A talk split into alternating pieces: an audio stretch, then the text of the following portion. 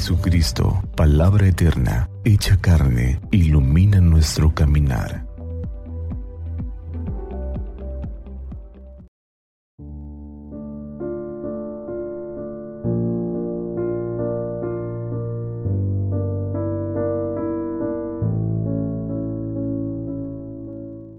Viernes 2 de septiembre, viernes 22 del tiempo ordinario.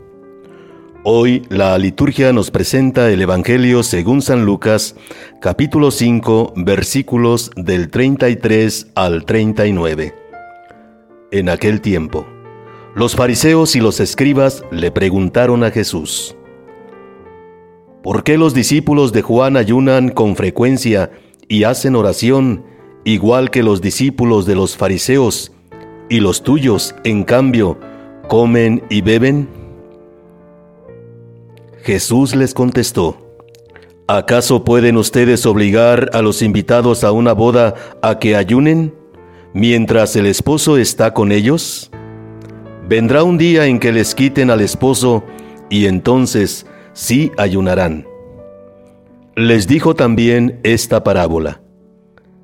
Nadie rompe un vestido nuevo para remendar uno viejo, porque echa a perder el nuevo, y al vestido viejo no le queda el remiendo del nuevo.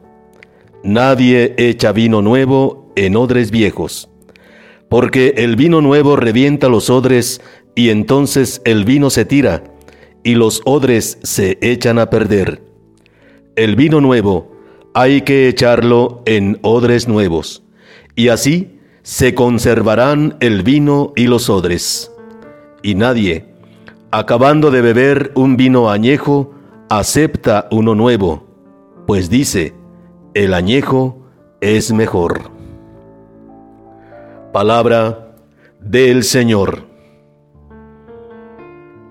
Ayer escuchamos sobre la llamada que Jesús hace a Pedro y a sus compañeros, y que ellos dejándolo todo lo siguieron.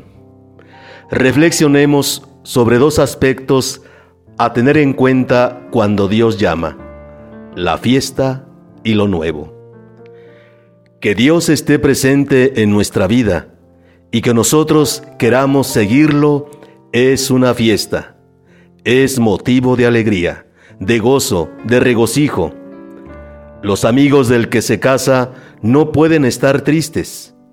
De la misma forma, la presencia de Dios nos mueve a vivir de una manera nueva cada día, porque a vino nuevo odres nuevos, actitudes, pensamientos, palabras, acciones nuevas que manifiestan que Dios está con nosotros.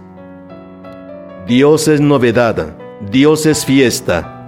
Vivamos la presencia de Dios con un corazón gozoso y con un corazón renovado cada día de nuestra vida. Bendiciones.